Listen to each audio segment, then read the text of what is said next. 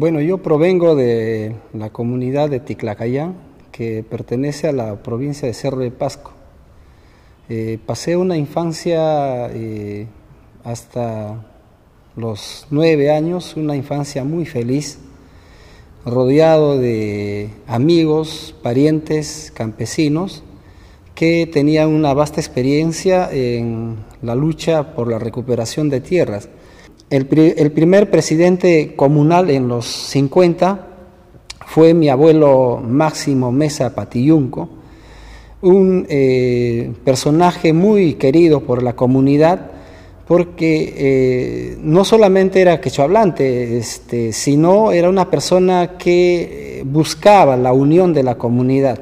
Mi abuelo, mi, mi padre, mi tío y otros campesinos dirigentes de la comunidad acompañan para poder establecer un acuerdo y diálogo con otras comunidades, como en el caso de la, comunidad de Quinoa, Pariamarca, la comunidad de, de Cajamarquilla. Impulsan un nuevo proceso de recuperación en 1968. Mi primera acción política fue a los 14 años en la toma del local del colegio INEI 3 en Cerro de Pasco para sacar al director por las injusticias que cometían contra los alumnos. Estuvimos casi dos días ahí eh, con huelga de hambre y decidimos que el, director pueda ser cambiado. Luego, después de esta experiencia política, me di cuenta de que los que colaboraron en, en la toma del local eran profesores que pertenecían a Sendero. Recuerdo, por ejemplo, que la profesora de historia eh, había aperturado su, casa. Ella era una ayacuchana, recuerdo muy bien, nunca voy a olvidarme de, de por qué hacía énfasis a Ayacucho, porque cantaba una música, músicas muy, muy, muy, muy de la época.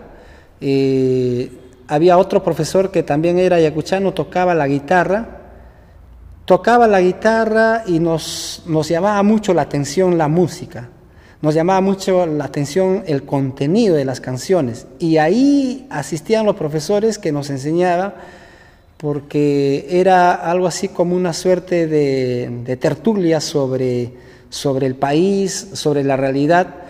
Y cuando mencionaban, por ejemplo, Ayacucho, yo y muchos eh, adolescentes de la época decíamos, entendíamos que Ayacucho era algo así como, una, como un paraíso, como el Edén, ¿no? O sea, eh, todos queríamos ir a Ayacucho. Es en ese contexto donde aparece ya de forma más visible Sendero Luminoso. Estamos hablando en el año de 1983.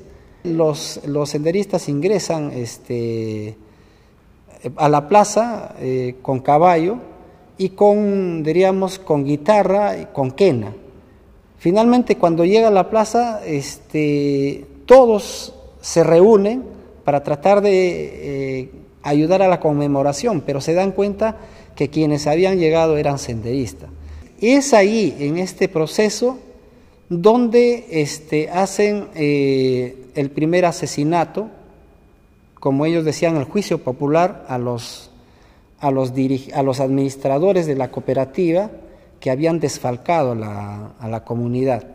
Lo que se decía en la comunidad, lo que se hacía en la comunidad en los 60, en los 70, en los 80 era algo similar. Es decir, para nosotros eh, la presencia luego de Sendero no significó sino una familiaridad, porque gran parte de los eh, senderistas eran parientes, eran paisanos.